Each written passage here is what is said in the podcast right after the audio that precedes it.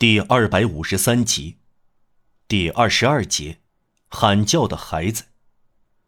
贫济院大街那幢楼里出事后第二天，一个孩子好像来自奥斯特利兹桥那边，通过右边的平行侧道，踏上枫丹白露城门的方向。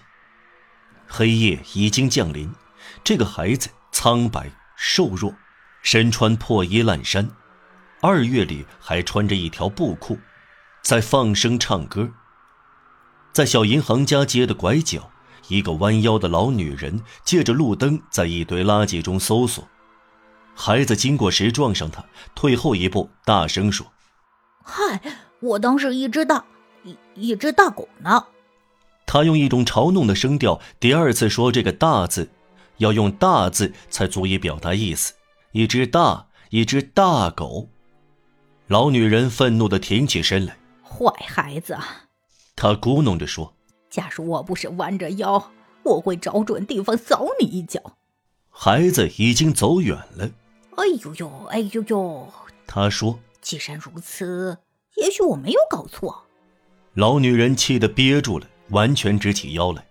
发红的路灯光迎面照亮她苍白的脸，坑坑洼洼，布满皱纹，鱼尾纹连上了嘴角。他的身躯淹没在黑暗中，只能看到他的头，仿佛是亮光在黑夜中剪下的衰老的面具。孩子注视着他。哦，夫人，这样的美我受不了。他继续走路，又唱了起来：“了提子国王出发去打猎，把乌鸦打光。”唱完这三句，他住了声。他来到五十至五十二号门牌前，看到大门紧闭，便开始用脚踢门，又猛又响，显出那是他大人的鞋，而不是他孩子的脚踢的。但还是他在小银行街角遇到的那个老女人追赶过来，大叫大嚷，双手乱舞。哦，干什么？干什么？天主啊，要把门踢穿啊！要硬闯进楼里了。脚继续踢门。老女人大喊大叫：“眼下是这样看房子的吗？”突然，她停止喊叫。她认出了顽童。哦，什么？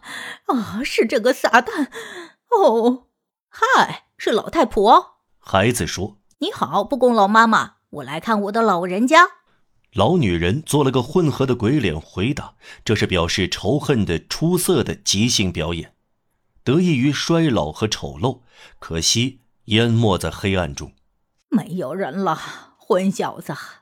啊，我爸爸在哪儿？在福斯监狱。哦，那我母亲呢？在圣拉萨路监狱。那么我的两个姐姐呢？在马德洛奈特监狱。孩子搔搔耳后根，望着布贡大妈说道：“啊。”然后他调转脚跟，过了一会儿，待在门口的老女人听到他年轻嘹亮的嗓子唱起来，歌声没入在寒风中瑟瑟发抖的幽暗榆树下。吊蹄子国王出发去打猎，把乌鸦打光，迈着双长腿，像从胯下过，两足不算多。